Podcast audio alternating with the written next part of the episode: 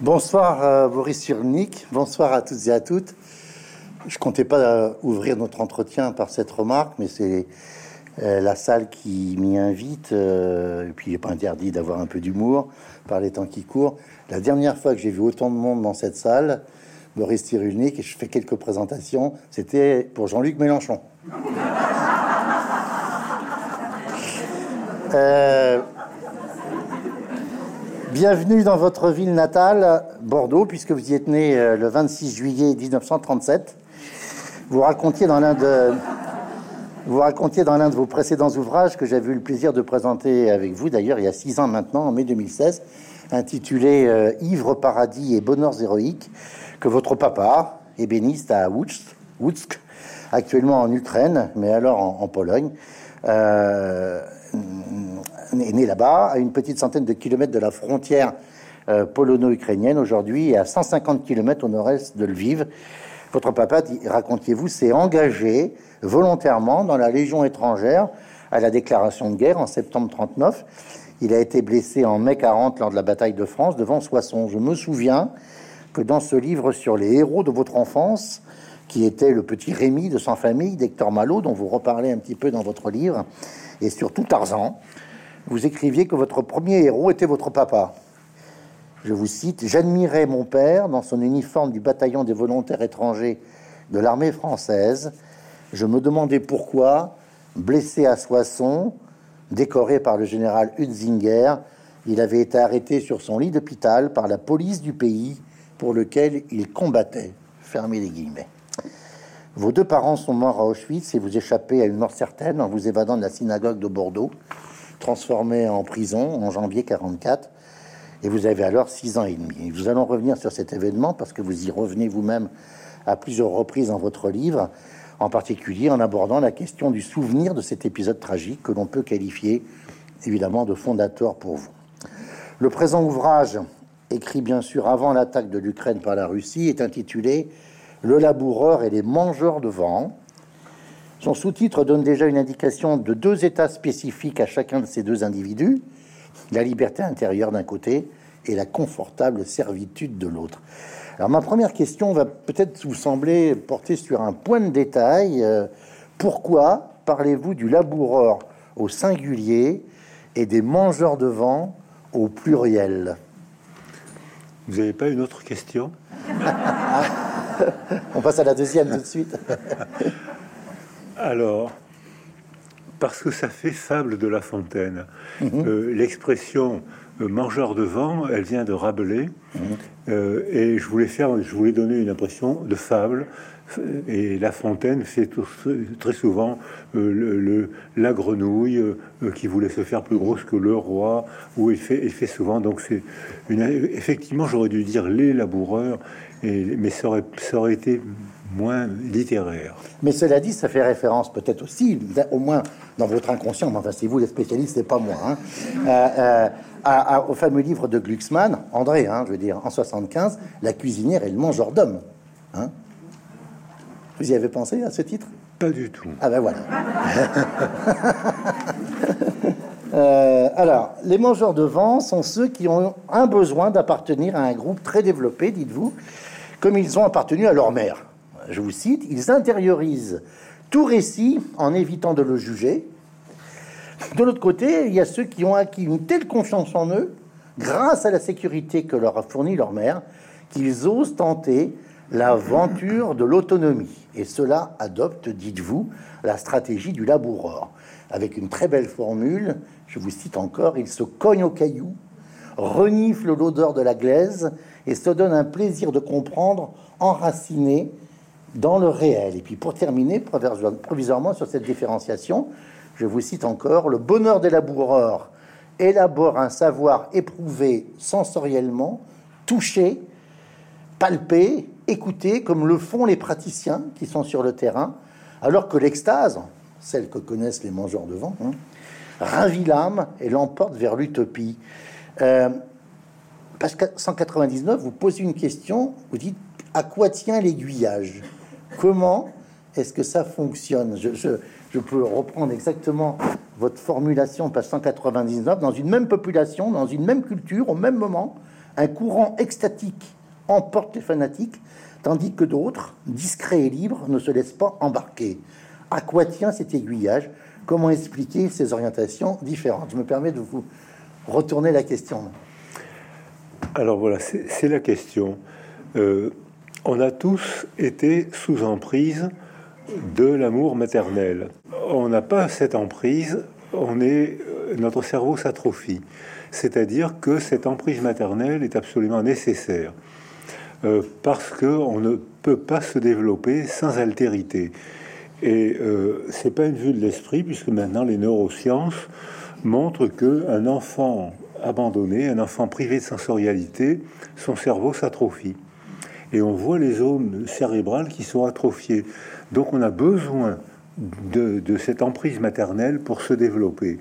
Et cette emprise maternelle, elle est dans l'utérus, là on peut pas y échapper. Hein. Euh, ensuite, elle est jusqu'à l'apparition de la parole. Mais il y a deux mécanismes, deux moments de dégagement de l'emprise maternelle. C'est ce que les psychanalystes appellent l'âge du nom. Deux ans et demi, trois ans Début, voilà, début troisième année, euh, où que tous les parents dans la salle ont vécu ça. Euh, dépêche-toi, euh, on est en retard. Alors on habille l'enfant, on lui met son truc, et puis au moment où on part, lui, il va se cacher. Hein, avouer, on a tous, on a tous connu ça. il va se cacher sous la table ou dans un placard. Dans l'esprit de l'enfant, c'est une victoire d'autonomie qu'il ne peut acquérir que si sa mère l'a sécurisé, lui donne la force d'échapper à l'emprise maternelle grâce à sa mère. Euh, mais pour la mère, bien sûr, c'est euh, je vais rater le bus, euh, on va arriver en retard, et c'est le, premier conflit entre les générations. Et puis le, le deuxième dégagement de l'emprise maternelle, c'est l'adolescence, où là, on doit l'apparition du désir sexuel, il faut partir. l'apparition, le besoin de la fierté de devenir indépendant, il faut partir. Mais ça ne veut pas dire qu'on se détache de sa mère, ça veut dire qu'on se dégage de son emprise. Maman, tu penses que tu veux, moi maintenant, grâce à toi, je peux penser autrement. Et dans ce cas, il y a tout un cheminement qui se fait. Or, euh, quand les laboureurs euh, sont ceux qui ont acquis, grâce à, la mère, entourés par le père, entourés par la famille, entourés par le quartier, entourés par l'école, par la culture, donc la mère n'est jamais seule, elle est entourée, et à ce moment-là, les enfants qui ont acquis cette confiance en eux, peuvent dire je, continue à t'aimer, mais je, vais vivre avec une autre femme parce que l'attachement avec cette autre femme ne sera pas le même qu'avec toi. Mmh. Euh, et, et, ces enfants-là ont acquis une flexibilité quand ils deviennent adultes.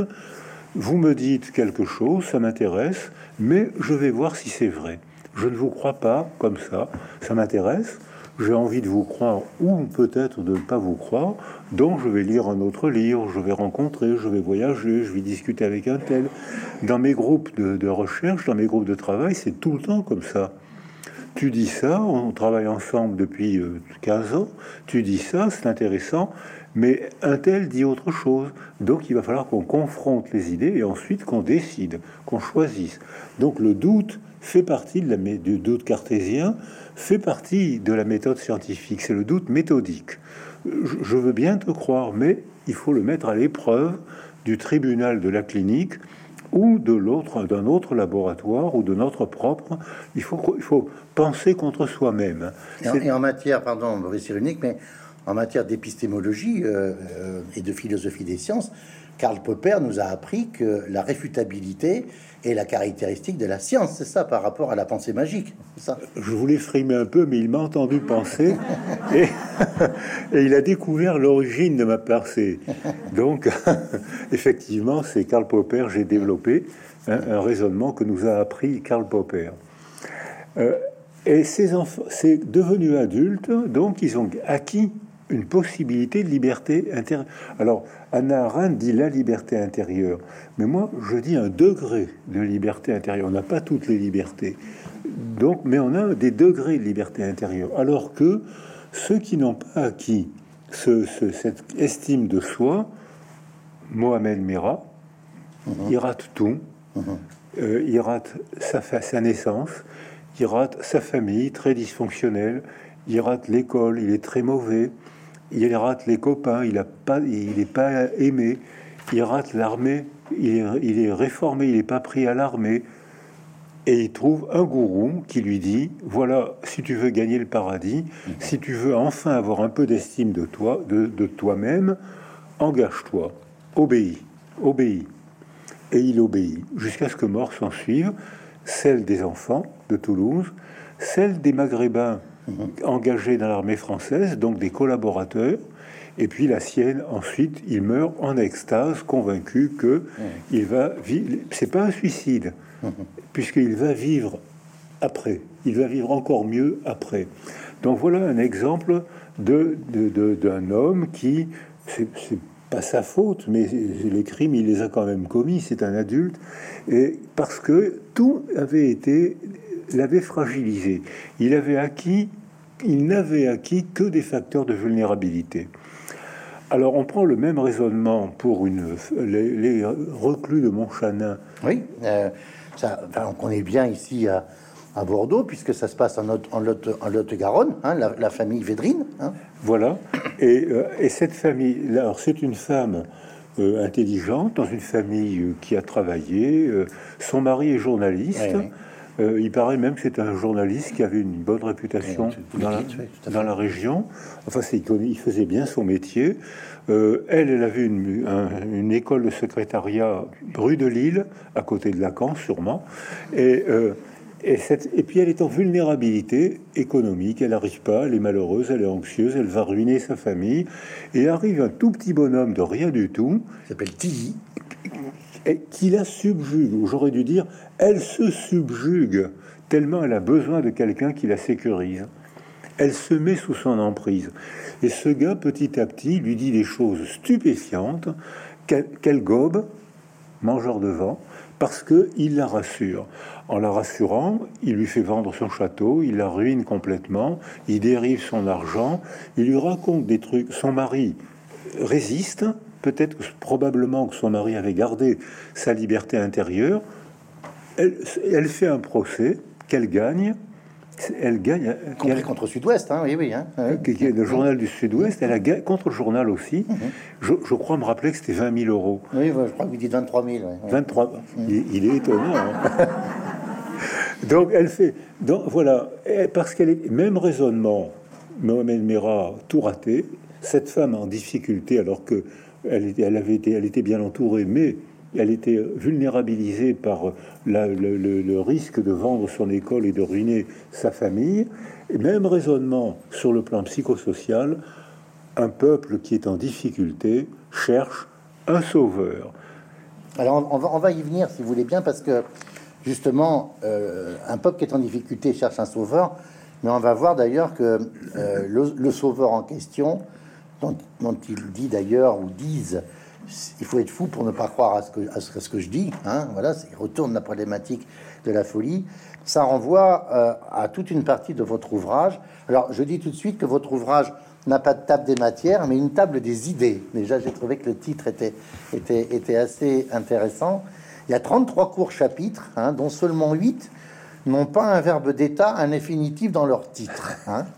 Euh, d'emblée, on est au cœur du sujet de la construction des personnalités, puisque vous évoquez les enfants. Et Anna Arendt, vous en avez dit un mot tout à l'heure, on va revenir beaucoup parce que sur Anna Arendt, parce que vous en parlez à plusieurs reprises et c'est tout à fait passionnant, euh, montre dans le système totalitaire que les enfants semblent être les cibles des choix des dictateurs dans l'installation de leur régime et, qui développent une logique de la déraison. Pourquoi est-ce que euh, les dictateurs euh, choisissent tout particulièrement de faire manger du vent euh, aux enfants Parce qu'ils n'ont pas encore acquis leur liberté intérieure. Euh, c'est une liberté qu'on gagne si on a auparavant été bien construit dans sa famille, sa mère, son père, l'école, le quartier. À ce moment-là, on a on a gagné on a construit un degré de liberté intérieure et en cas de vulnérabilité, en cas de problème, on se soumet pas totalement, même si c'est difficile d'échapper au courant des idées, à la doxa. Alors tous les dictateurs ont, la même démarche. Hein. Il faut commencer à établir une relation d'emprise avec les enfants. Au moment où les enfants apprennent tout, ils apprennent la langue maternelle à une vitesse stupéfiante, et ça reste une empreinte pour toute leur vie. Un enfant apprend sa langue maternelle entre le 20e et le 30e mois, avec 3000 mots, avec les règles de grammaire, les exceptions aux règles de grammaire, avec la mémoire du corps, la bouche, le larynx, la, avec l'accent qu'on va garder toute sa vie. Alors que quand on apprend, la GEJ dit que quand on apprend une langue après l'âge de 8 ans, on garde l'accent. Mhm. Même si on l'apprend très bien, on garde l'accent. Donc il y, a une vitesse stupéfiante. C'est un âge où on apprend tout. On doit être sous emprise. Et on doit en même temps acquérir l'estime de soi de façon à pouvoir se dégager de cette emprise.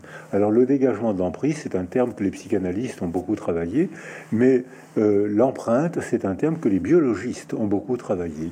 Or, la commission des 1000 premiers jours, du rapport qu'on a remis au président Macron, euh, euh, je cite souvent Guylaine de Hahn, la femme de, Stanislas, qui nous a montré des documents stupéfiants. parler autour d'un bébé, le lobe temporal gauche entend, des sons, les neurones travaillent et l'ordinateur transforme la chaleur dégagée par le travail en couleur rose-rouge. Parler, s'adresser à un bébé, le regarder et lui parler, c'est une zone précise du lobe temporal gauche, le planum temporal, qui consomme, qui est rouge vif parce que les neurones travaillent. C'est-à-dire que s'adresser à un bébé, c'est transformer la zone des sons et la circuiter pour qu'elle devienne la zone du langage. À moi, Françoise Dolto. Hein, c'est les adorateurs. Il y a toujours des adorateurs de Françoise Dolto mhm. dans une salle. Mhm. Elle, elle l'avait, elle l'avait compris mais parce qu'elle avait un instrument de mesure très fiable qu'on appelle le pif. Mais elle l'avait compris, mais elle n'avait pas la méthode pour le. Pour, elle avait, et surtout, elle n'avait pas les capteurs techniques, la neuroimagerie qu'on a aujourd'hui. Mais comme c'était, elle baignait avec les enfants, elle avait fini par comprendre ça, mais elle pouvait pas le démontrer. Donc on la croyait ou on la croyait pas. C'est ce qui s'est passé. Je suis très content de ma réponse, mais j'ai oublié votre question. Non, non, mais en vous écoutant, je, et à propos de la, citation que vous faites de, François Dostot, vous dites elle, avait, elle, avait un, elle avait un pif.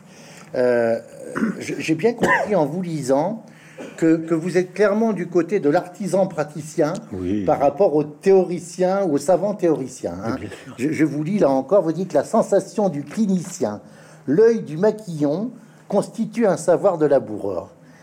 Moins scientifique, parce que vous dites le fait scientifique est fait par un scientifique. Hein. Euh, moins scientifique et pourtant parfois plus précis que la connaissance coupée du réel des mangeurs de vent. Ça, c'est la confirmation de ce que vous dites, parce que vous êtes, votre carrière est aussi celle d'un très grand clinicien, hein, euh, euh, et, d'ailleurs, on, va en reparler. Mais c'est à propos des enfants, parce que vous évoquez, je reviens un peu à ma question, vous évoquez en particulier les Hitler-Jungen, les, les, jeunesses hitlériennes. Hein, et, vous dites comment finalement vous avez retrouvé des témoignages hein, de d'enfants allemands qui ont été dans les jeunesses hitlériennes. C'est très, très, très, très intéressant parce que il y a une petite fille qui dit Je voudrais bien y être. Euh, euh, mes sœurs et mon frère y sont, ils sont bien habillés, etc. Vivement que je puisse vite y rentrer. Hein. C'était une espèce d'espérance entre, on va dire, 33, ou même un peu avant. Hein. On disait tout à l'heure en coulisses que c'était Baldur von Schirach qui avait créer les jeunesses hitlériennes. Hein. Euh, là, pour le coup, le nazisme euh, met tout, tout, son effort, concentre son effort sur euh, cette création d'une génération d'hitlériens qui va même aller jusqu'à dénoncer les parents. Hein. Alors voilà, j'ai trouvé des archives, vous venez d'en citer une, j'ai une amie qui a été élevée dans les jeunesses hitlériennes, et euh, elle a 2-3 ans de, plus que moi. Elle m'a raconté ce que confirme l'archive que vous avez cité, le, bonheur qu'avaient les enfants à être engagés, à s'engager dans les jeunesses hitlériennes. Et quand les parents leur disaient, écoute, c'est des théories qui me gênent, juge un peu, réfléchis un peu, les enfants étaient furieux parce qu'ils voulaient s'engager. C'est l'âge de l'emprise. C'est l'âge où on a besoin d'être sous emprise pour acquérir la confiance de soi. C'est donc l'âge où on est une proie facile pour un gourou. Et tous les dictateurs l'ont fait. Euh, le, Hitler l'a fait. Euh, il paraît, je, dis ce qu'on m'a dit, hein, il paraît que Poutine euh, l'a fait depuis 15 ans, mais j'étais en Syrie Euh, j'ai vu les enfants à l'époque d'Afez el-Assad, où j'ai vu les enfants en uniforme, fous de bonheur, parce qu'ils étaient beaux, ils étaient beaux, euh, fous de bonheur, en uniforme, récitant et chantant tous les jours leur haine des Juifs, pas des Israéliens, leur haine des Juifs. Euh, j'ai vu le Hezbollah avec une armée magnifique, avec des enfants qui défilaient, qui étaient fous de bonheur de défiler. Donc c'est c'est des choses qui existent encore maintenant. Et donc ça veut dire que l'école joue un rôle majeur dans les cinq ans qui nous, qui nous attendent. L'école joue un rôle majeur pour donner confiance aux enfants en eux, de façon à ce qu'ils puissent, à ce qu'ils puissent, en cas de problème, ne pas se soumettre à la doxa. Parce que le piège, c'est que c'est très tentant. Vous dites que c'est même confortable. Hein. Vous dites c'est très avantageux de refuser de voir et d'accepter sans réfléchir ce qu'on vous demande de croire. Hein. Euh, on comprend d'ailleurs en lisant ça que les mangeurs de vent, d'une certaine façon, sont plus à l'abri que les laboureurs qui, eux, sont exposés à tous les vents. Alors, c'est exactement ça, c'est que c'est confort, pour ça que je reprends le sous-titre confortable servitude, parce que c'est exaltant de manifester, d'être entouré d'amis qui pensent comme vous. On se sent en familiarité. La familiarité, c'est le tranquillisant culturel. Quand on, quand on se sent dans une familiarité qui fonctionne bien, on n'a pas besoin de Temesta. On n'a pas besoin de médicaments, puisque la familiarité nous sécurise. On parle la même langue, on a la même conception, euh, on a la même religion, on a les mêmes espérances. Pourquoi voulez-vous prendre des tranquillisants? Mais on connaît ce que, ce que provoque l'excès de tranquillisants. C'est l'arrêt de la pensée. D'où la nécessité du doute, la nécessité de se remettre en question, la nécessité du dégagement de l'emprise dont on parlait tout à l'heure, l'âge du nom, l'adolescence. Et dans ce cas, on voit que la culture joue un rôle majeur. Et si la culture ne fait pas de relais entre la famille et l'aventure sociale, on a, on a tendance, c'est tellement confortable qu'on a tendance à répéter ce que la croyance de notre voisin. On a tendance à s'habiller de la même manière que notre voisin parce que les vêtements sont une écriture. On a tendance à mettre, à sémantiser. On, on sémantise, on sémiologise, on, on, fait signe quand on est être humain, on fait signe de tout. On fait signe des mots, bien sûr, on fait signe des gestes, euh, on fait signe des cheveux vous avez les, poils d'extrême gauche et les poils d'extrême droite. C'est-à-dire que on fait signe, il y a même il peut y avoir des poils, il peut y avoir des poils qui sont des barbus, des bar non mais je parle pas de moi, mais des, des barbus qui sont très inquiétants aussi mais les, dans un autre genre, hein, et pas forcément d'extrême gauche. Ils votent à centre gauche, là, regardez. mais on va pas rentrer sur ce terrain parce que donc, donc ça, veut dire que on fait signe avec, avec tout et que ça nous sécurise. C'est pour ça qu'on parle la même langue. C'est pour ça qu'on est en, fraternité. Et les religieux se servent beaucoup des poules. Hein. Vous avez les, les, juifs font. Euh, et, même ça a toujours existé. Ça, on fait, on fait parler les choses. Et parce que on est des êtres humains doués pour le symbole. Alors ça veut dire que il faut apprendre. les enfants sont sous emprise, ce qui les sauve, ce qui leur permet d'apprendre la langue maternelle et leur donne confiance en soi confortable servitude, mais il y a des processus de dégagement qui viennent de la culture. Et quand on est sous emprise, quand on est adolescence ou adulte, et qu'on on est sous emprise ou qu'on se met sous emprise, là on est aliéné. C'est-à-dire qu'on a perdu sa liberté. Au sens euh, étymologique, c'est-à-dire qu'on est un autre. Quoi. Voilà. Euh, alors, il y a un petit garçon qui, a vécu euh, à 6 ans et demi à l'âge justement, vous dites à, 6 ans, hein, qui est ce moment très particulier du développement de l'enfant, hein, euh, euh, quelque chose de, terrible, donc c'est vous. Hein, euh, J'en parle parce que dans votre livre, vous revenez sur le récit de votre évasion de la synagogue de Bordeaux, et en particulier sur trois faits. D'abord, le soldat en uniforme noir qui vient s'asseoir auprès de vous et vous montre la photo de son petit garçon blond, parce que vous lui ressemblez, c'est un SS et il se montre gentil avec vous. C'est le souvenir que vous en avez. Deuxième souvenir, le corps de Madame Blanchet, la dame qui se vide de son sang et sous lequel, dans l'ambulance, vous vous cachez et qui va vous permettre de vous échapper. Cette dame a survécu à ces terribles blessures Et elle a raconté après-guerre à sa petite fille Valérie, qui voulait la rapporter, ses propos, qu'elle vous, comme quoi elle vous noyait de son sang. C'est son témoignage.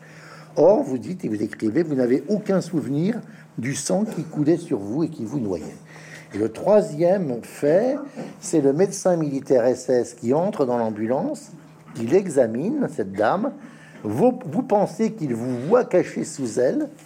Non seulement il ne dit rien, mais il dit à, à l'ambulance de partir avec cette phrase peu importe qu'elle meure ici ou à l'hôpital, l'essentiel c'est qu'elle crève. Hein, qu'elle crève. Qu'elle crève. Et vous pensez que lui, il vous a sauvé. Et pour les deux Allemands, vous dites que vous aviez besoin de croire qu'il vous avait autorisé à vivre, que le monde n'était pas si cruel que cela. Comment est-ce que vous interprétez cette interprétation de vos souvenirs? Alors, je pense que euh, cette ambivalence m'a sauvé. Euh, parce que quand on fait un syndrome psychotraumatique, il y a le bien, le mal, le méchant, le gentil.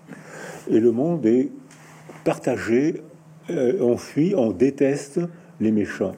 Et je pense que moi j'avais déjà acquis une certaine ambivalence, donc je suis pas sûr que ce soit des vrais souvenirs, hein. euh, parce que j'en ai parlé avec Madame Blanchet, avec sa fille que je vois encore, son fils que j'ai côtoyé pendant longtemps, et c'est grâce à FR3 Aquitaine d'ailleurs, parce que en 83, c'est ça? C'était quand j'avais écrit La vie t'appelle. Ah oui, d'accord. Sauf toi, La vie t'appelle. c'est plutôt 2000. Euh, oui, je crois 2012. Enfin, je pourrais. Oui. Je vais vous dire. Et euh, donc, quand je, racontais mon évasion qui, qui était rocambolesque, hein, il n'y a pas d'autre mot. 2012. Quand 2012. je suis content de le connaître. Hein, pardon, pardon. Quand je racontais mon évasion qui était invraisemblable, un petit garçon de 6 ans et demi, c'était qui se cache sous le corps d'une dame en train de mourir. Enfin, les gens, les gens ils, éclataient de rire. Donc j'ai fini par ne plus en parler parce que les gens me faisaient taire. Tellement le déni est un facteur de protection des autres, mais pas de, moi. Mmh. Mais j'avais déjà probablement acquis une ambivalence, c'est-à-dire que je mettais en doute euh, même mes propres, mes propres souvenirs. Ces souvenirs sont clairs. Est-ce qu'ils sont vrais? C'est pas, c'est pas la même chose. Et quand j'ai fait une enquête sur mon passé, je me suis rendu compte que ces souvenirs clairs étaient souvent des leurs de mémoire. Et en neurologie, euh, on sait qu'il y a rarement, sauf dans le syndrome psychotraumatique, où là c'est la même image, les mêmes mots qui reviennent, on est prisonniers du passé. Mhm. Alors que le réel, on ne sait pas ce que c'est le réel. C'est immense. C'est on, on, ne peut extorquer des segments de réel que grâce à la philosophie, certains philosophes, grâce à, la démarche scientifique, des petits bouts de, des petits bouts de réel, mais on ne sait pas ce que c'est. Euh, alors que la réalité, c'est déjà une représentation du réel, c'est-à-dire que c'est déjà une construction. Ce qu'on appelle la réalité, c'est nous qui construisons la réalité, mais on la construit pas à partir de rien, on la construit à, partir de petits bouts de réel. Donc on, on, délire pas, euh, alors que euh, les mangeurs de vent délirent. Mmh. mais c'est délirer, on peut délirer sans être psychotique. Hein. Délirer, c'est des privatifs, l'ira, le sillon sur terre. Donc on peut avoir des délires logiques, totalement logiques. Alors l'exemple que je prends pour illustrer l'idée de délire logique, c'est non psychotique, c'est logique. Euh, par exemple, j'étais euh, en Martinique où ils sont encore très sensibles à la transmission à travers le poids de l'esclavage qui, pèse encore aujourd'hui, et ils m'ont montré une archive où euh, les gens qui défendaient la pratique de l'esclavage, les négriers, qui défendait la pratique de l'esclavage disait il faut garder l'esclavage parce que si on supprime l'esclavage, le prix du sucre va augmenter. C'est vrai, c'est logique, c'est une bonne déduction qui repose sur un postulat fou, criminel. 20 millions d'hommes, d'êtres humains, des cultures saccagées pour que le prix du sucre n'augmente pas. Voilà un délire, c'est fou, c'est criminel, logique, c'est vrai que si on pratique l'esclavage, le, sucre sera bon marché. Alors j'ai plein d'autres exemples comme ça à vous fournir, mais voilà. Or, les, mangeurs de vent sont entraînés dans ce délire logique. C'est logique, c'est pour ça qu'ils sont tellement difficiles à contrer, parce qu'ils ont leur logique, c'est le postulat qui qu'on ne connaît pas, qu'eux-mêmes souvent ne connaissent pas. Euh, alors ça, ça veut dire que dans cette démarche-là, En neurologie, on sait que ce qui fait notre souvenir, c'est la représentation du passé, c'est-à-dire l'intention d'aller chercher dans son passé les images vraies, les mots vrais qu'on va agencer pour en faire un souvenir qui représente ce qui nous est arrivé. Donc ça peut changer, c'est-à-dire c'est à partir d'aujourd'hui qu'on invente, qu'on va chercher le passé. Il y a toujours une anticipation du passé. Alors qu'on croit que le souvenir, c'est le retour du passé, je crois que c'est exactement le contraire. C'est l'anticipation du passé. Alors j'ai plein d'arguments neurologiques ou euh, cliniques pour, pour, développer ça, si vous le souhaitez. Mais ça veut dire que dans l'exemple de... J'ai pris mon exemple, non pas pour raconter encore une fois euh, mon enfance, mais euh, ce segment de mon enfance, parce qu'il y a beaucoup de choses que je raconterai jamais. Hein. Mais ça, ça, je m'en suis servi pour dire que euh, a un souvenir vrai, un autre souvenir vrai, et on fait converger les deux sources de souvenirs pour faire un souvenir qui est vrai, comme sont vraies les chimères. Dans une chimère, tout est vrai. Le ventre est d'un taureau, les ailes sont d'un aigle, le bec est d'un aigle, les pattes sont d'un lion, tout est vrai dans la chimère, qui est un animal imaginaire, qui n'existe pas. Et tout est vrai. Donc je pense que nos souvenirs fonctionnent comme ça. Donc quand j'ai retrouvé le fils Blanchet, la, petite fille Blanchet, euh, grâce à FR3 Aquitaine, et je les ai retrouvés, et euh, la petite fille euh, Blanchet me dit Ma grand-mère m'a raconté que tu étais couvert de sang, et elle a dit J'ai dû le noyer dans mon sang. Pourquoi est-ce que je n'ai aucun souvenir? Parce que ça n'avait pas de, valeur adaptative. Alors qu'en fait, j'ai un souvenir qui paraissait stupide aux adultes à qui je le racontais, c'est que je ne voulais pas respirer, j'avais peur d'éternuer. Alors quand j'ai travaillé au Congo, j'ai eu, eu à entendre des, petits Rwandais ou des petits Congolais qui s'étaient cachés aussi sous... Il y a eu un génocide au Rwanda et beaucoup d'enfants s'étaient cachés sous le corps de mourants ou de morts. Et ils me disaient tous, je m'empêchais de respirer. Parce que respirer, c'était envoyer un signal, attention, il est encore vivant. Donc il, il risque de mourir. Donc ça, ça avait une fonction adaptative. Il fallait absolument que je n'éternue pas. Il fallait, je ne sais pas pourquoi éternuer, ça m'est venu en tête. Il fallait absolument que je ne respire pas parce que ça, c'était ma vie qui était en jeu. Alors que le sang de cette dame, n'avait aucune fonction adaptative. Donc on, sait, donc on, est, on sélectionne nos souvenirs et on en fait une chimère où tout est vrai, sauf que l'animal est recomposé. Euh, il y a un autre moment dans votre propre histoire, une séquence importante, c'est celle que vous allez vivre euh, en, fréquentant à 14 ans la colonie Stella. Alors, je vous ai amené un, livre que vous connaissez, euh, qui s'appelle Grandir après la Shoah. Je pense que vous le connaissez.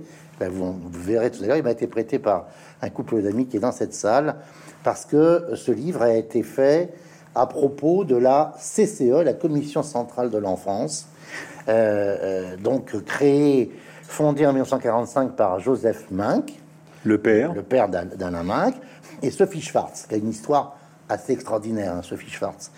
Euh, et, cette euh, euh, commission centrale de l'enfance, donc créée avec l'Union des Juifs pour la résistance et l'entraide, a une de ses fondatrices qui s'appelle Louba Pludermacher, avec qui vous avez donc vécu dans cette colonie Stella à Boulogne-sur-Mer, euh, et Louba avait travaillé avec euh, Janusz Korczak, le grand Janusz Korczak.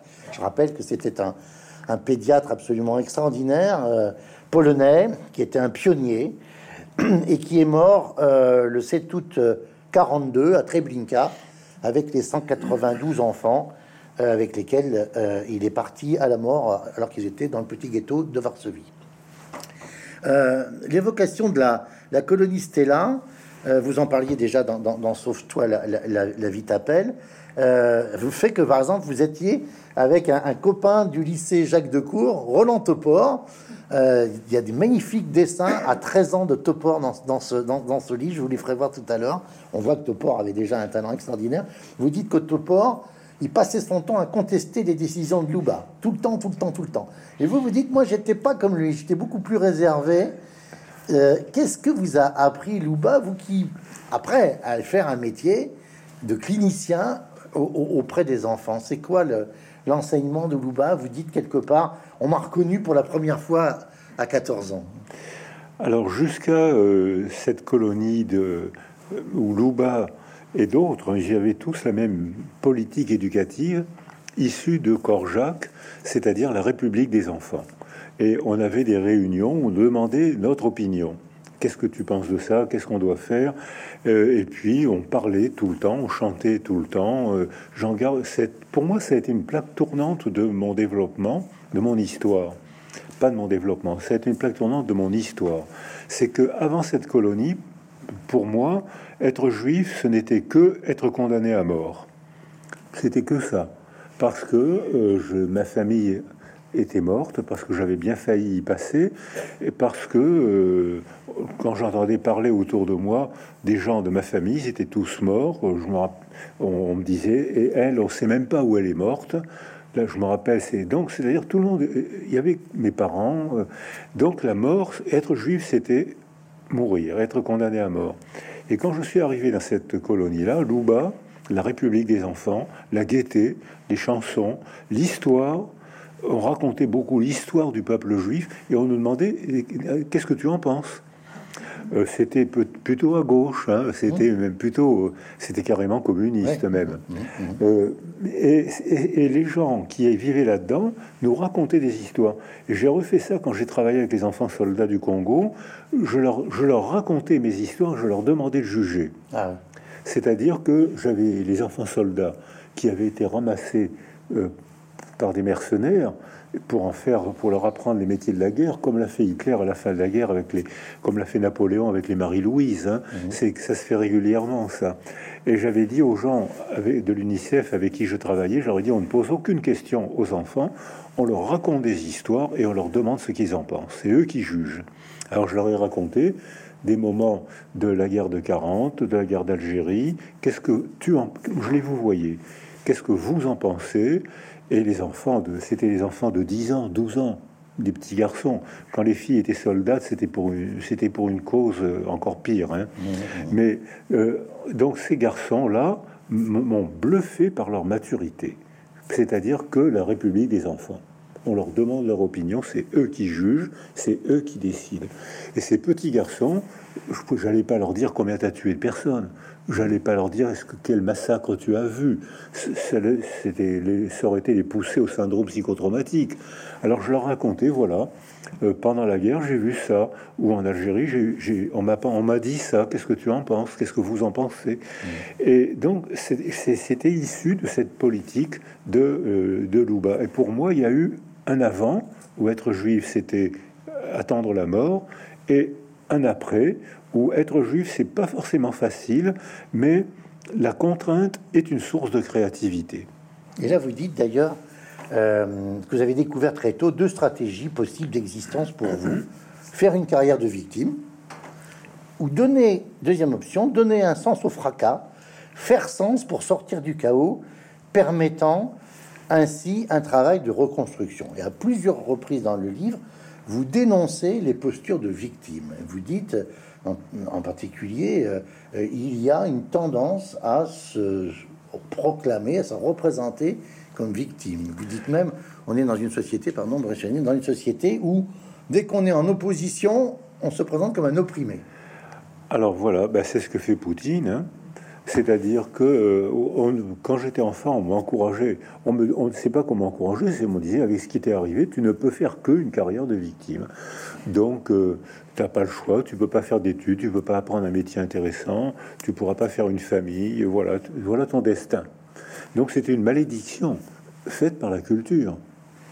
Donc, euh, et ça me. Et, ayant côtoyé Topor et dans cette euh, dans cette, commission centrale de l'enfance, euh, on, a, il y a eu ça n'a pas été 100% de succès, c'est jamais 100%, mais ça a été beaucoup pour cent beaucoup pour cent euh, ont repris un, bon développement. Et euh, Topor, lui, était si, très systématiquement, il cherchait la bagarre. Alors que moi, de temps en temps, je me laissais influencer. Ça, ça me plaît, ça, ça me plaît pas. J'avais déjà cette ambivalence. Il, explique qu'en polonais, c'est vrai, Topor, ça veut dire la hache. Oui. Hein et alors, il y, a, il y, a, une anecdote. Il dit. Euh, il raconte que, ses parents ont, fui l'Europe centrale. Alors, on lui dit, il fuyait les pogroms. Il dit non, mon père, il fuyait les juifs religieux qui supportaient pas. c'est ça, c'est voilà, c'est son témoignage. Tout le monde lui disait, ah ben, ton père, la, la topor, la hache, euh, euh, fuyait les pogroms. Non, non, il a fui, il a fui la religion juive, les juifs orthodoxes qui ne supportaient pas. Alors moi, mon nom veut dire barbier en ukrainien. c'est ça. oui, oui, oui. Donc voilà. Alors, mais le nom, c'est une référence sociale quand même. Et, mais dans, et là, j'ai gardé des liens avec Topor jusqu'à. J'étais avec lui trois jours avant sa mort, et, beaucoup de gens ont, ont pris une reconstruction euh, dans une optique de euh, je ne me laisserai pas faire, je ne me soumets pas. Euh, ça coûte, mon degré de liberté intérieure me coûte, Anna Arendt a payé très cher sa liberté intérieure. Donc ça veut dire que je ne me soumets, ça va coûter, mais je suis prêt à payer ce prix pour ne pas faire une carrière de victime, pour ne pas. Alors euh, il y a des gens qui sont victimes, mais le mot victime c'est un mot de juridiction, c'est un mot de, de médecine de légal. Donc c'est pas euh, alors en, en psychologie on n'emploie pas le mot. Moi j'emploie pas le mot victime, j'emploie le mot blessé cabossé. Ça veut dire qu'on a souffert, on a eu un gros pépin, on a eu un trauma, et on fait ce qu'on peut pour se remettre à vivre le moins mal possible. Voilà, c'est la définition de la résilience. Il n'y a pas plus bébête que, cette définition. Et, mais euh, la culture nous encourageait pas à ça, et notamment Vievorka dit que dans les années 85, avant être les années 85, être victime, c'était être foutu. Euh, avec ce qui t'est arrivé, c'est ce que j'ai entendu mon pauvre petit. Euh, ça vraiment, ça me mettait, ça me mettait en joie quand on me disait mon pauvre petit. Là, euh, heureusement que j'avais pas une Kalachnikov, c'est-à-dire mon pauvre petit. Euh, donc, et après cette, ce passage dans la commission centrale de l'enfant, je me suis dit ça va pas être facile, ça sera possible. Donc, mais, mais en 85, les victimes ont cessé d'être des pauvres petits et sont devenus des héros glorifiés. Et là, on a vu un détournement du sens du mot victime. C'est que maintenant, se dire victime, c'est une manière de légitimer sa propre violence. Je, peux, je suis en légitime défense. Taisez-vous, vous, n'avez rien à dire. Je suis victime, donc c'est moi qui vais vous imposer ma loi. Poutine, Poutine, Hitler, victime des Juifs, Poutine, victime des nazis ukrainiens, euh, beaucoup de gens donc, et ça, donc, autant je ne voulais intensément ne pas faire une carrière de victime, autant j'ai pas envie d'imposer ma loi, mais j'ai envie de suivre mon chemin. Alors, on ne va pas épiloguer parce que la, la, phrase est assez forte. Page 198, vous avez des mots très forts sur euh, ceux qui ont cru intelligent de coudre sur leur veste une étoile de David en écrivant dessus Antipas. Et vous dites, celui qui a fait cela signifie pour lui que le gouvernement est un équivalent de Gestapo et que lui, le manifestant, est aussi cruellement puni qu'un juif en 1942, indécente démesure. Euh, alors, un, mot sur euh, euh, le, fait que certains peuvent se faire persécuter pour, dites-vous, légitimer leur propre plaisir de haïr. Hein, c'est une stratégie fréquente quand on veut donner une apparence morale à son désir de faire du mal. Et très clairement, les nazis décident d'exterminer les juifs euh, parce qu'ils les rendent responsables de la capitulation du 11 novembre 1918. C'est vrai que c'est des circonstances très particulières, puisque pas un kilomètre carré de l'Allemagne est envahi, au moins à l'ouest. Hein, euh, euh, il n'y a pas de destruction. et c'est le fameux coup de poignard dans le dos disent les nazis, ils rendent les juifs responsables de ce qui s'est passé pour la capitulation, puis après pour la crise de la de l'Allemagne des, des, années 20 et, jusqu'à leur accession au pouvoir. Euh, cette construction quand même des juifs comme bouc émissaire, c'est une constante historique. Bon, vous le citez euh, euh, à propos de une, réflexion que fait Anna Arendt sur Eichmann. Léon Poliakov a écrit des choses définitives là-dessus dans le Bréviaire de la haine. Euh, on oublie d'ailleurs que dans la première édition, il y a une très belle préface de François Mauriac du Bréviaire de la haine hein, en 51. Euh, qu'est-ce pour revenir quand même sur cette dimension des, juifs boucs émissaires, euh, vous avez une explication Vous pouvez oui, quelque chose Oui, c'est un, c'est un groupe qui, qui a un accent différent, une religion différente et qui est minoritaire. Donc c'est le bouc émissaire parfait. Euh, y a, et notamment, chaque fois qu'il y a eu une épidémie de peste, il y avait des pogroms. L'exemple le plus tragique, alors en France, il y a eu du port de Marseille, il y a eu des épidémies de peste. En 1348, la peste arrive à Marseille venant d'Antioche, euh, euh, à cause du bacille de la peste, Yersinia. Euh, qui réapparaît d'ailleurs maintenant à Marseille. Euh, et c'est deux ans après, un Européen sur deux était mort.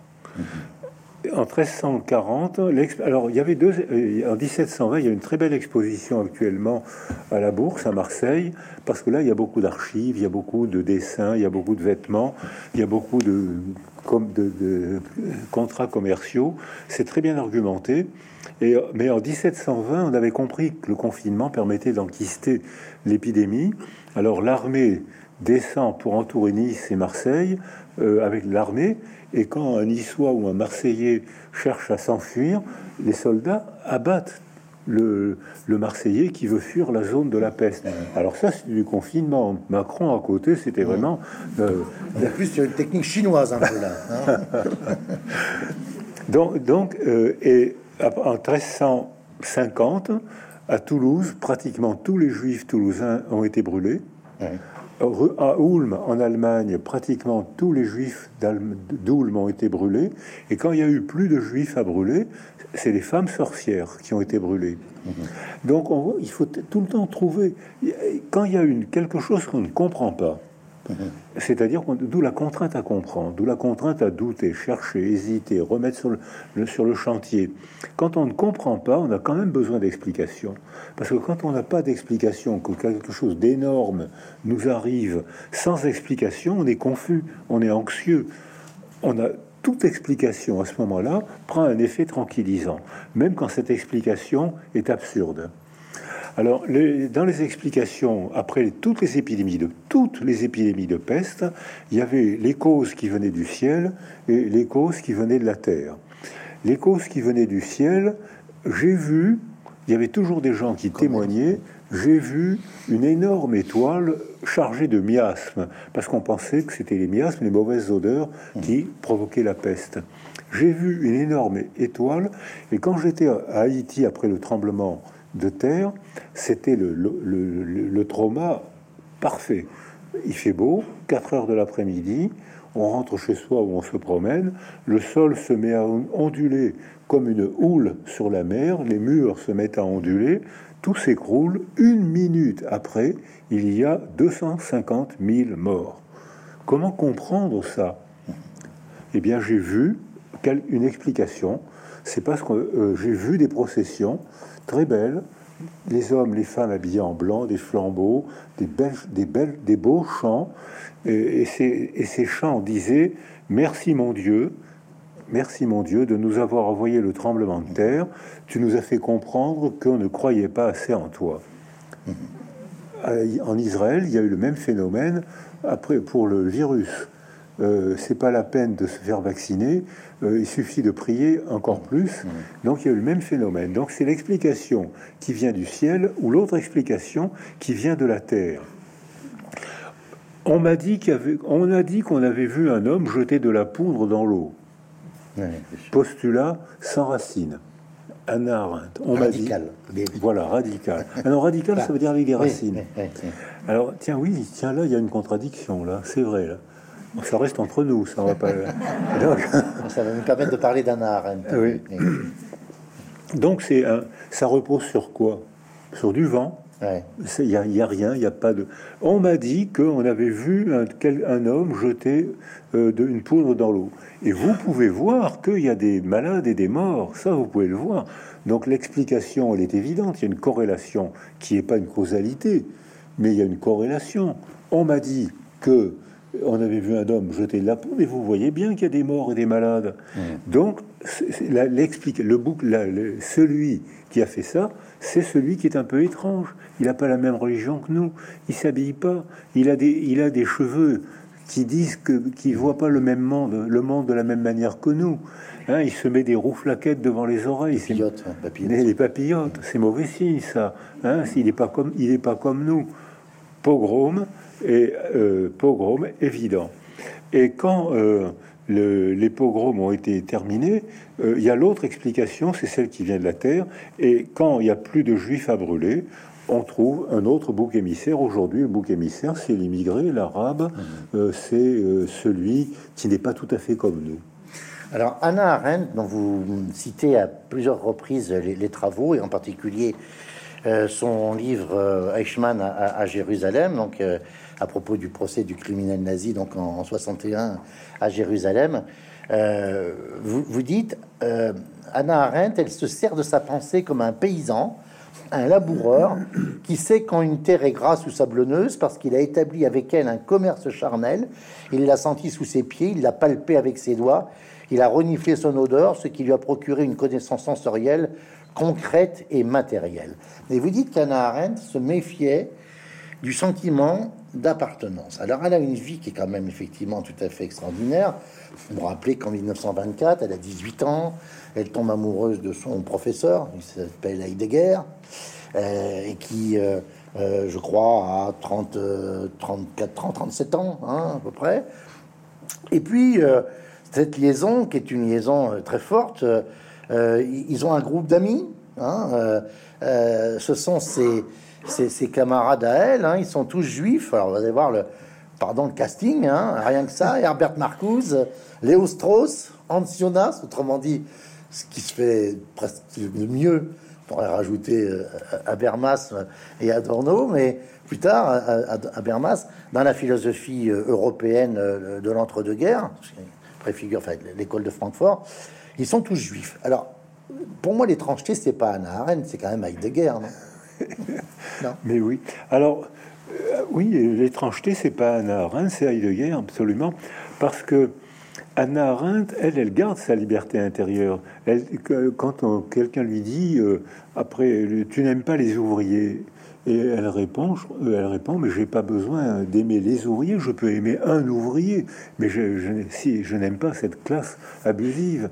Alors qu'Heidegger, entouré de juifs, entre au comité central du parti nazi, et même quand le nazisme a été effondré, il n'a pas démissionné. Mhm. Il est resté très longtemps au comité central. Et quand Anna Arendt le revoit après la guerre, je ne sais pas ce qu'elle a pensé. Je n'ai pas lu le livre de Laura Adler, mais, qui... mais, mais je ne sais pas ce qu'elle a pensé. Mais enfin, qu'est-ce qu'elle a pu penser d'un homme qu'elle a aimé? Ils ont eu une relation amoureuse. Elle a aimé cet homme. Elle le revoit. Elle sait qu'il a été au parti nazi. Elle n'aime plus cet homme, mais elle continue à admirer. elle le traduit, elle le fait traduire aux États-Unis. Et elle le fait traduire aux États-Unis.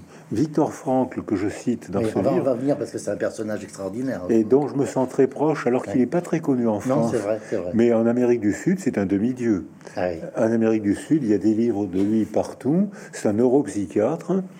Euh, et, qui, il a un professeur, Victor Putzel, P, Autrema mmh. TZL, euh, qui euh, l'aide beaucoup, qui remarque ce, brillant étudiant. À Vienne. Hein. À Vienne, mmh. à l'époque où les, euh, quand on parle de la barbarie nazie, de la barbarie allemande ou autrichienne, c'est pas vrai. Vienne, c'était un pays d'une culture extrême et les Allemands étaient d'une culture extrême. Donc, et, et l'aide, les Juifs n'ont plus le droit, ne sont plus pris dans les hôpitaux. On, les, les médecins non juifs n'ont plus le droit de soigner des juifs, et Putzel aide son étudiant, Victor Frankl, a monté un petit hôpital et, pour soigner les juifs.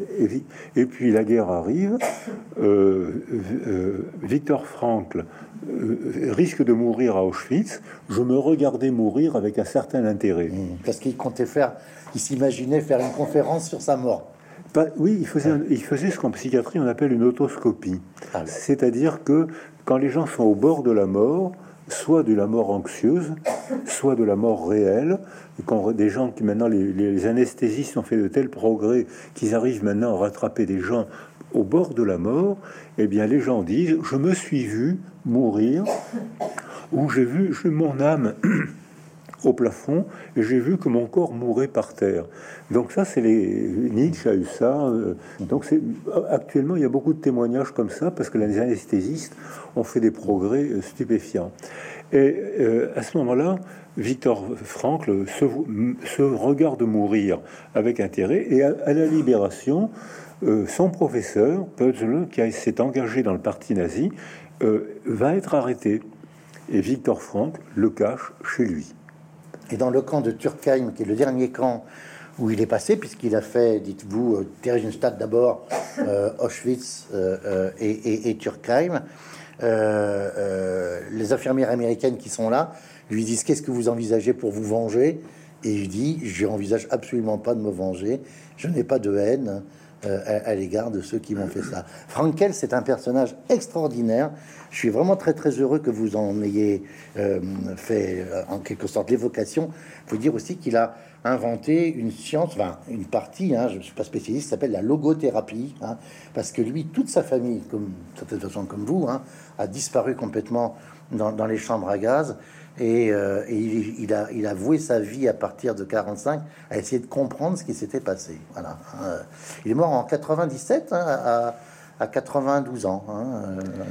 Euh, alors, mais ce que vous venez de dire là, euh, il a été, il a cherché à comprendre et il dit c'est la mort qui donne sens à la vie. C'est-à-dire que c'est le fracas la mort, euh, le traumatisme, il y a une mort psychique.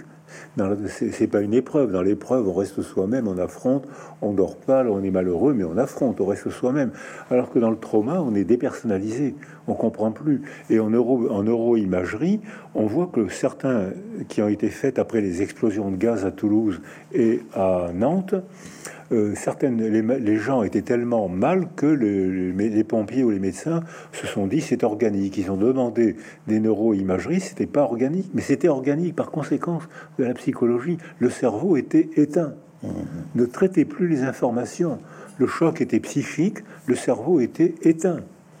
C'est-à-dire que euh, on, voit que c'est on peut plus séparer l'âme et le corps comme l'a fait euh, le, dualisme chrétien incarné par Descartes, mais euh, je pense que beaucoup de cultures l'ont fait ça.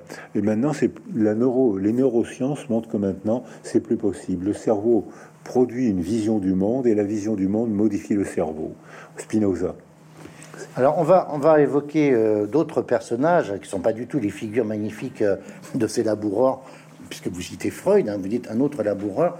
Mais un dernier mot quand même sur Anna Arendt et, sur les critiques qui lui ont été apportées. Vous lui dites euh, ce concept de banalité du mal qu'elle forge en voyant le procès d'Eichmann. Hein, elle, elle, pensait, sans doute comme beaucoup, que Eichmann était quelque part le, le, monstre criminel exceptionnel. Hein, après avoir fait tout ça, en fait, c'est un minable bureaucrate euh, qui n'a euh, euh, aucune capacité à argumenter, qui répète des phrases toutes simples, toutes bêtes, qui prend des notes pendant tout son procès dans sa cage de verre.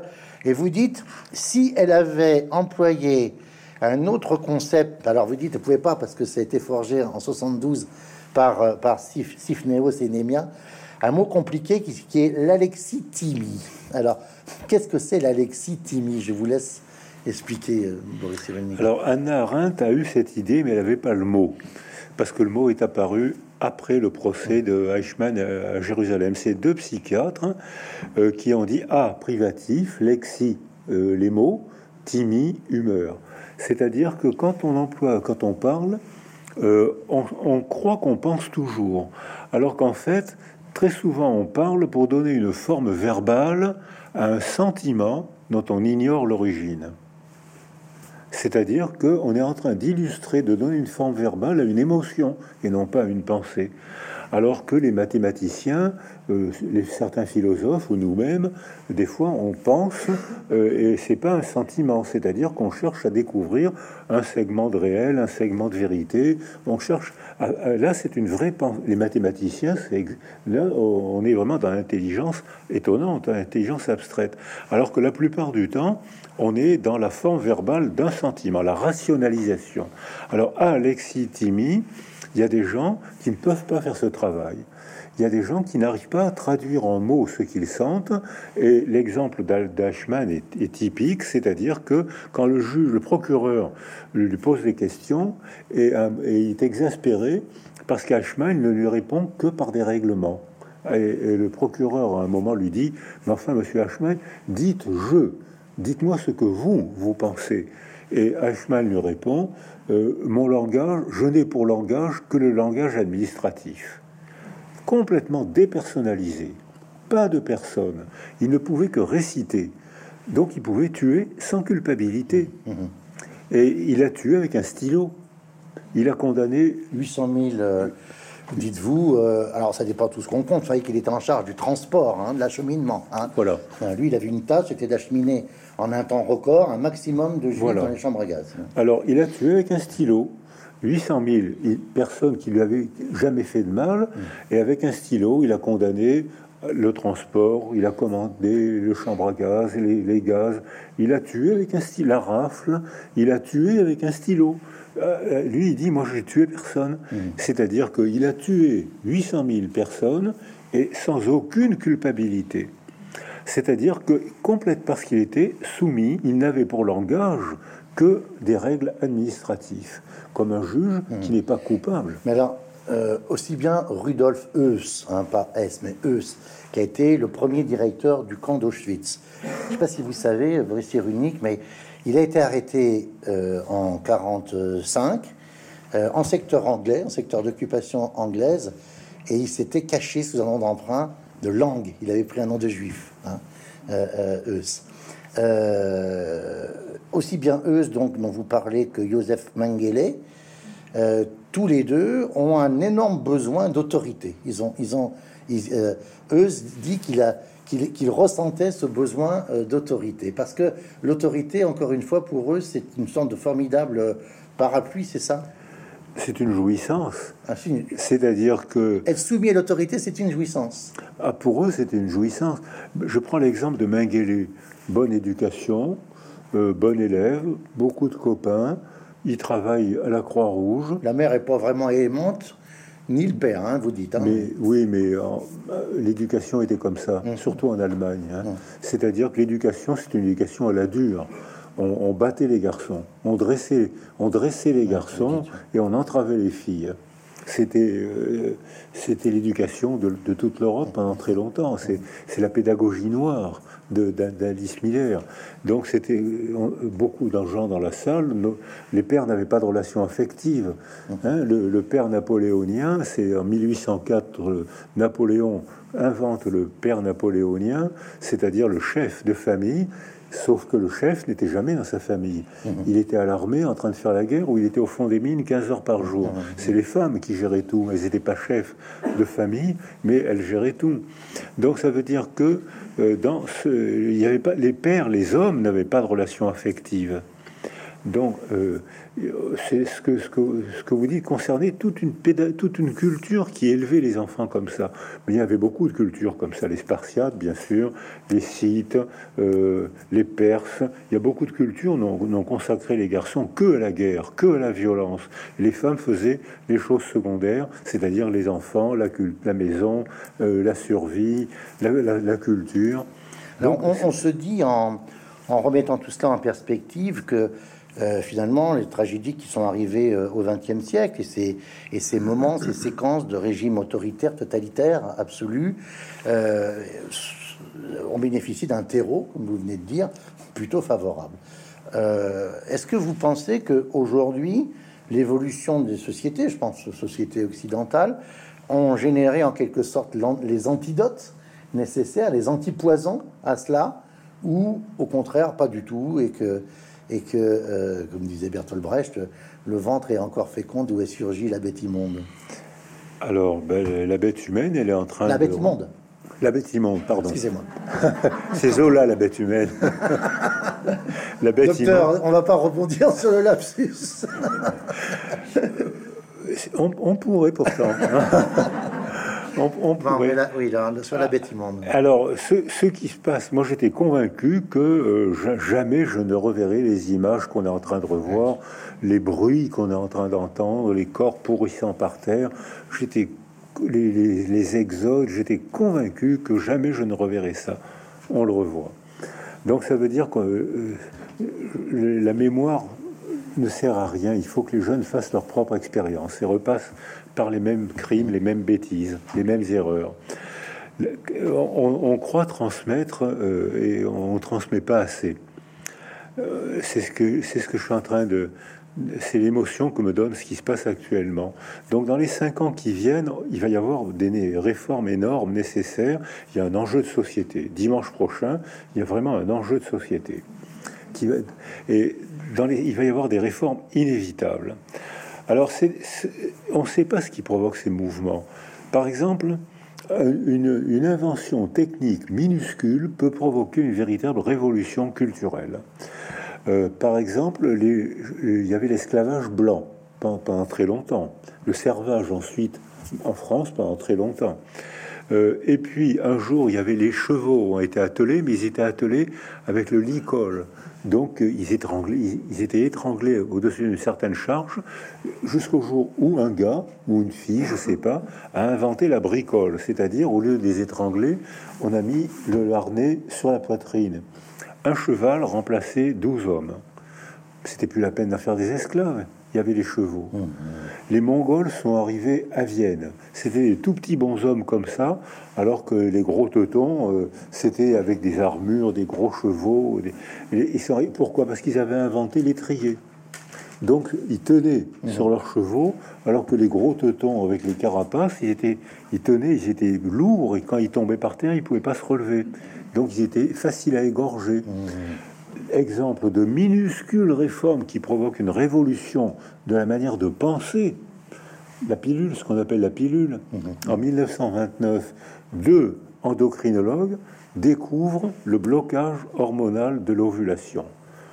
Au point de vue biologique, c'est une manipulation facile, rien quand j'étais gamin, il y avait le test de la lapine. Mhm. C'est-à-dire que c'était, bébête, c'est le cas de le dire, test de la lapine, c'était bébête.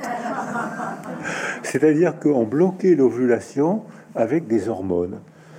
Il a fallu 40 ans en France, 40 ans de débats philosophiques, de débats de société, pour que la pilule soit autorisée, ce qu'on appelle la pilule, soit autorisée en France.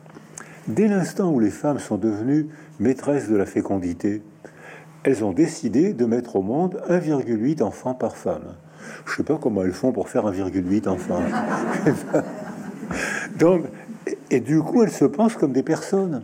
Au lieu de se penser comme appartenant à un homme, appartenant à une société, appartenant aux enfants qu'elles mettaient au monde, elles disent je décide de mettre au monde 1,8 enfants puisque c'est donc la décision, c'est la fierté, c'est l'accomplissement personnel d'un corps de femme.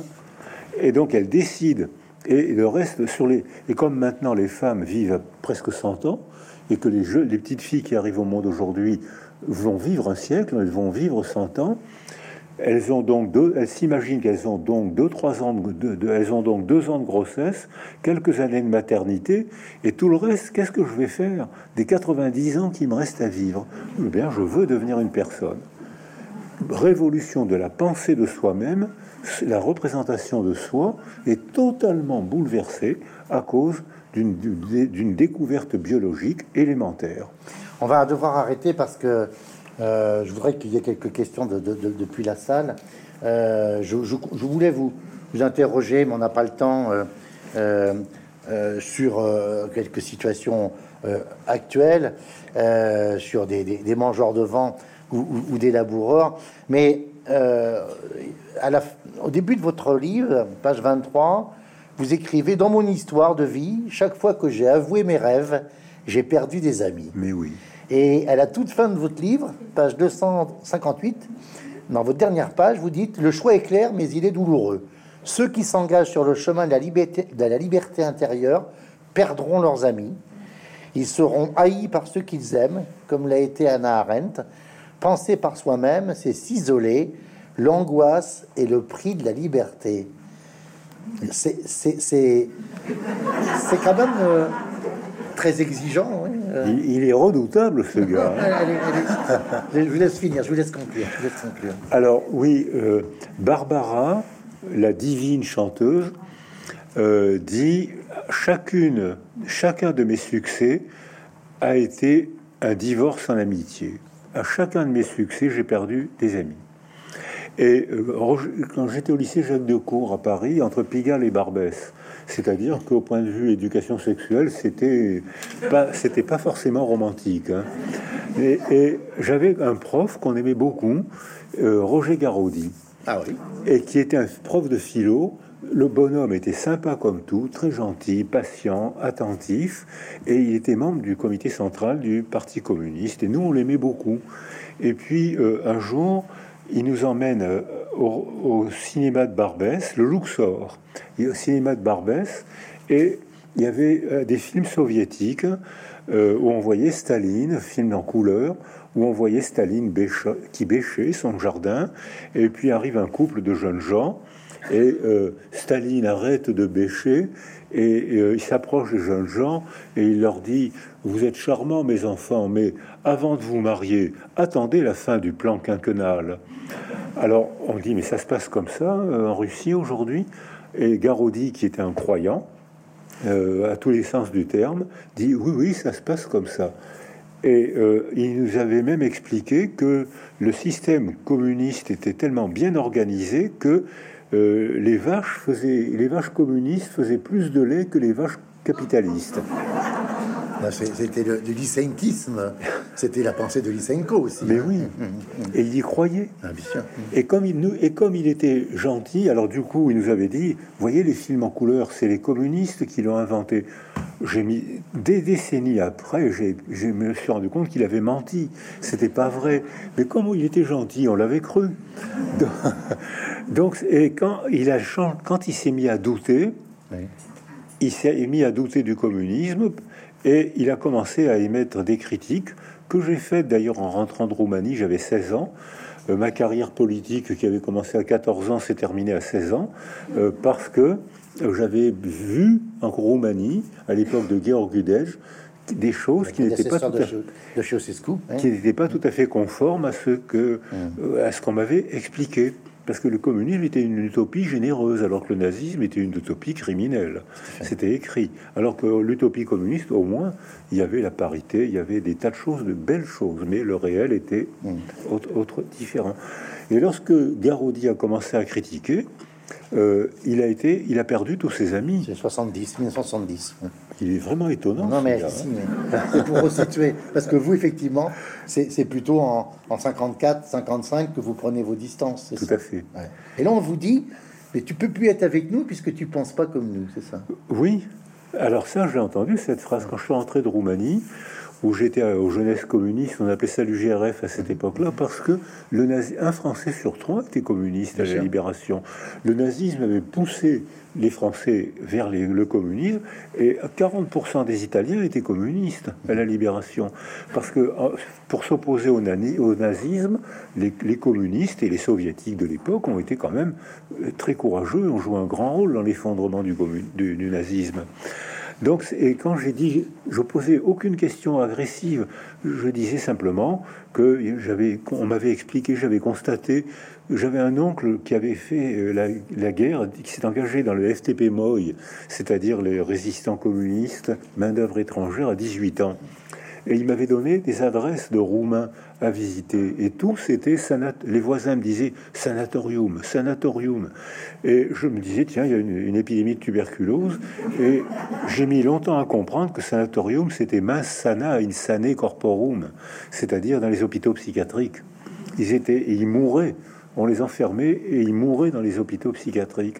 Et quand j'ai dit, euh, je, crois que c'était Paul Laurent, le père de, Jacques Laurent, euh, tiens, il sait pas, un truc, il sait pas. Si, si, si, non, mais, je, vous écoutais, je pensais à autre chose. Ah, je suis content, là. il s'agissait bien de Paul Laurent, oui, Et, et, quand, je, quand je lui ai dit ça, il m'a dit, si tu penses des choses pareilles, euh, il y a plus, as plus de raison de rester avec nous. Donc, j'ai pas été renvoyé, mais j'ai pas renouvelé ma carte. Et c'est une méthode, ça, c'est-à-dire que tu dois croire sans juger. Et effectivement, j'ai perdu euh, beaucoup de copains parce que c'était un milieu que j'ai beaucoup aimé. Mm. Et on, lisait, on voyageait, euh, on faisait du sport. J'ai beaucoup aimé ce milieu qui est Louba, qui, ce milieu m'a été, m'a été très utile. J'ai perdu beaucoup de copains, j'ai perdu quelques fiancés, ça reste entre nous, ça. Hein. ça... vous êtes devenu un laboureur. donc, donc, donc, mais comme j'ai trouvé d'autres amis, euh, j'ai pu prendre le virage, ce qui n'a pas été le cas de Garodi, qui est resté déprimé très longtemps. Merci beaucoup, Boris Cyrulnik. Je pense qu'on peut vraiment vous, vous applaudir.